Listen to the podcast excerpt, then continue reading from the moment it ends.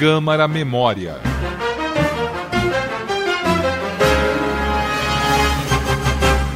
No século XIX, a palavra pichação ainda não existia. O termo surgiu no século XX, mas a questão já chamava a atenção da população e das autoridades paulistanas.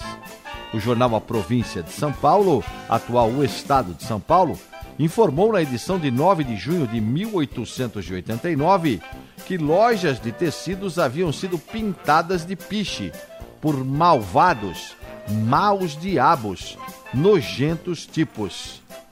A questão é antiga e as tentativas de combatê-la também.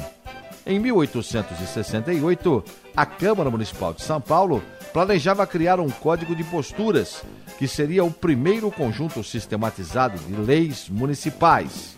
O vereador Justo da Silva propôs incluir a proibição de riscar, escrever e ainda pintar figuras sobre as paredes dos edifícios ou muros. A multa para os infratores seria de 8 mil réis. O projeto previa que, se os riscos, inscrições ou pinturas fossem ofensivos à moral pública, a punição seria de 20 mil réis e dois dias de cadeia. Se o cidadão não tiver com o que pagar a multa, sofrerá oito dias de prisão, ressaltava o texto. A proposta também destacava que o infrator, além de multas e prisão, ficaria sujeito e obrigado a apagar de modo a não deixar vestígio os riscos, inscrições ou pinturas que foram feitas. Quando o Código de Posturas entrou em vigor em 1873, alterou a multa básica para 20 mil réis, mas não previa prisão, a não ser que os infratores fossem escravos.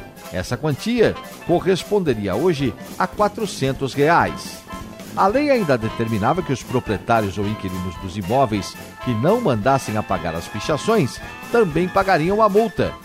O código, entretanto, só durou dois anos, pois foi considerado muito rigoroso e injusto pela população.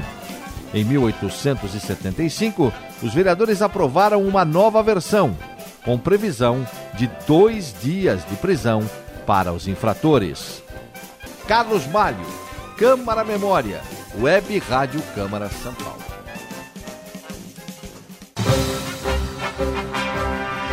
As informações que você acabou de ouvir são extraídas do Centro de Memória da Câmara Municipal de São Paulo.